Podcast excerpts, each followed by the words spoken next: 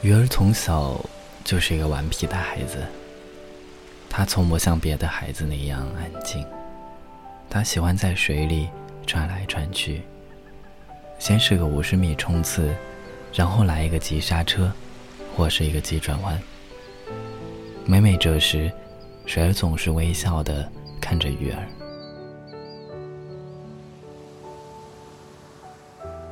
有时，鱼儿会碰到一些令人丧气的事，但在这时，温柔的水儿总是静静的倾听着，抚慰着鱼儿。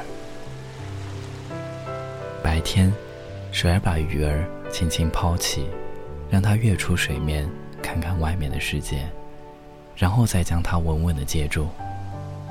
到了夜里，水儿就成了最温暖的摇篮，它总是轻轻地摇晃，哄着鱼儿，让它入睡。在夏天的夜晚里，水儿总是会将鱼儿拖到水面。鱼儿渐渐长大了。他发现心里有一样东西让他牵挂，那就是水儿。一天，鱼儿终于鼓足了勇气，告诉了水儿，他喜欢他。水儿却沉默了。你为什么不说话？鱼儿问。水仍旧沉默着，只是开始轻轻的摇着头。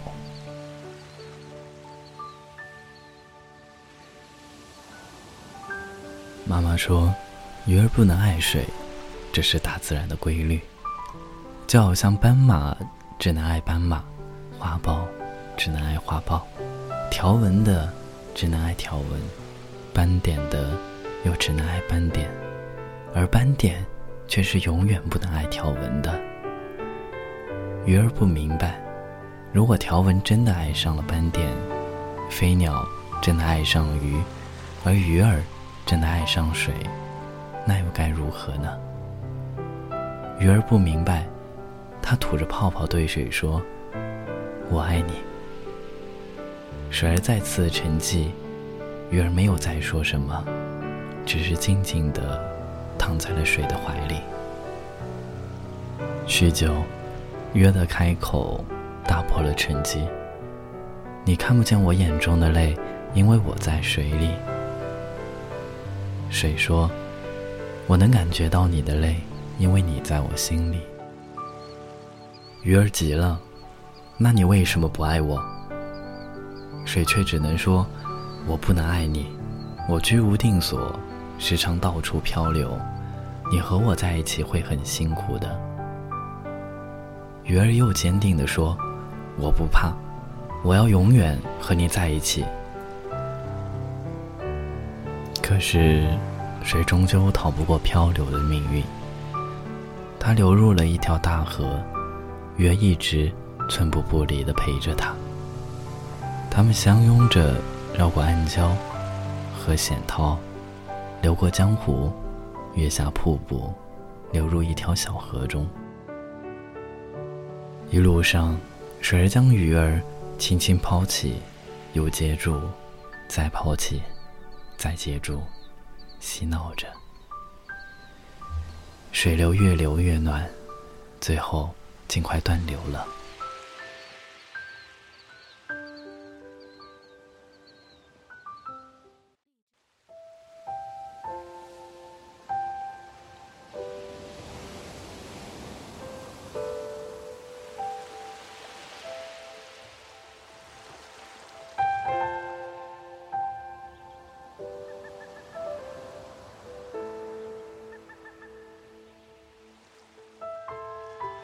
好了，我终于可以定居了！鱼儿欢呼雀跃。不行，水面太浅，太危险了。趁现在还有退路，你赶快往回游吧。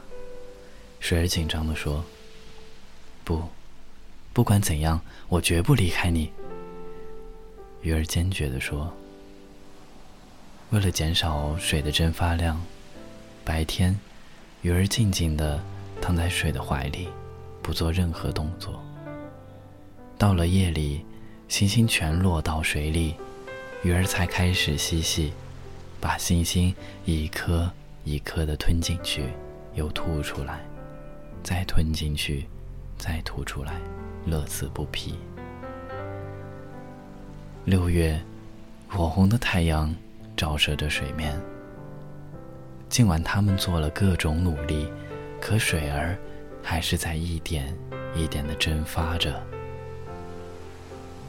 鱼儿的脊背渐渐的露出了水面，水儿努力的激起了波澜，湿润着它的脊背，不再让太阳将它灼伤。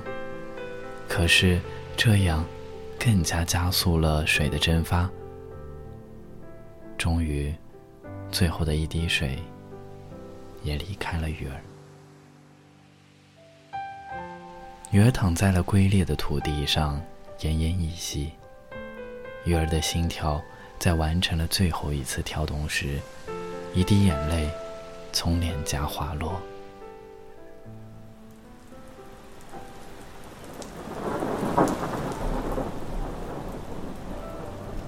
突然，天空划过一道闪电，在几声响雷之后，大雨倾盆而下。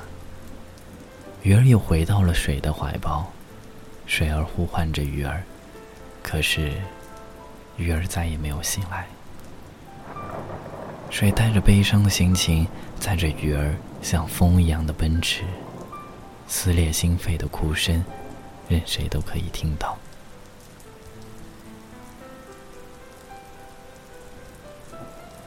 水儿载着鱼儿奋力奔跑，流到了一棵干枯的小树旁。水儿侵入了泥土里，把鱼的身体埋进了泥土。水儿对着鱼儿已腐烂的尸体轻轻地说：“我们不用再到处奔流了，我找到了你的住所。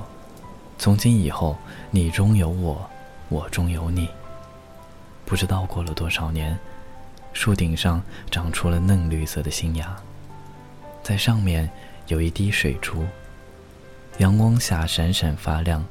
那是鱼儿流下的眼泪。鱼说：“你看不见我眼中的泪，因为我在水中。”水说：“我能感觉到你的泪，因为你在我心中。”鱼对水说：“我一直在哭泣，可是你永远都不知道，因为我在水里。”水说：“我知道，因为你一直。”在我心里，我不是鱼，你也不是水，你能看见我寂寞的眼泪吗？也许，因为这是寂寞的情人泪。鱼对水说：“我永远不会离开你，因为离开你，我无法生存。”水说：“我知道，可是如果你的心不在呢？”我不是鱼，你也不是水，我不离开你，是因为我爱你。可是，你的心里有我吗？鱼对水说：“我很寂寞，因为我只能待在水里。”水说：“我知道，因为我的心里装着你的寂寞。我不是鱼，你也不是水。”我寂寞，是因为我思念你。可是，远方的你，能感受到吗？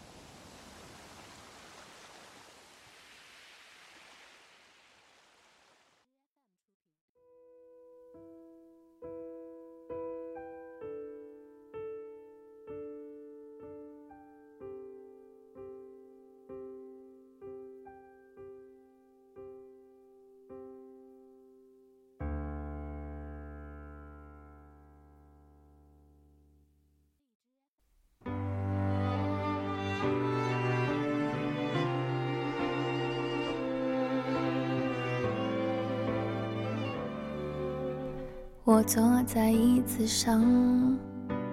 看日出复活，我坐在夕阳里看城市的衰弱。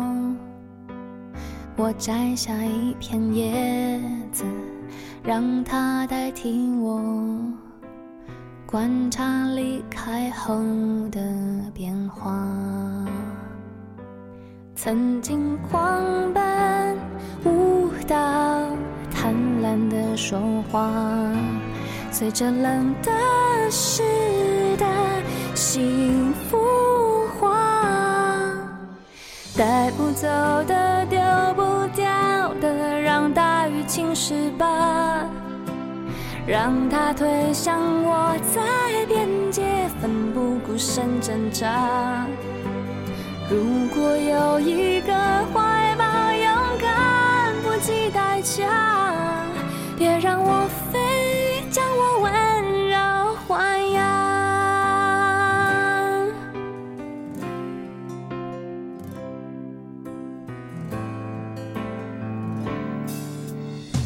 坐在椅子上，看日出复活。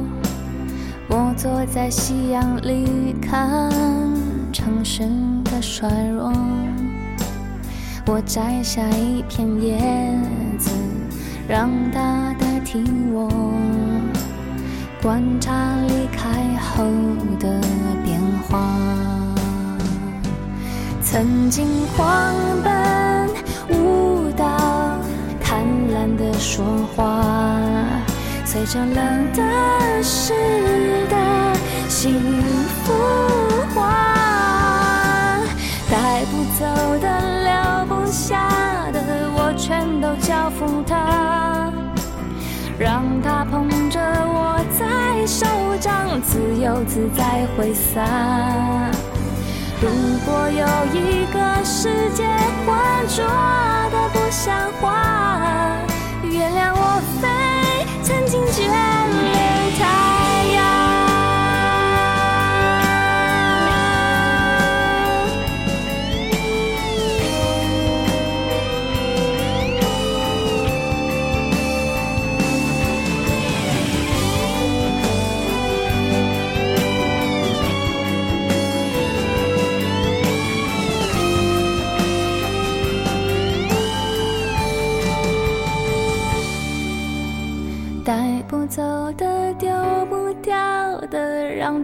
大雨侵蚀吧，让它推向我在边界，奋不顾身挣扎。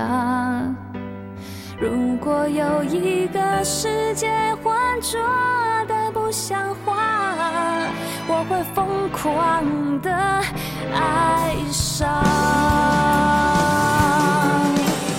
带不走的，留不下的，我全都交付他，让他捧着我在手掌，自由自在挥洒。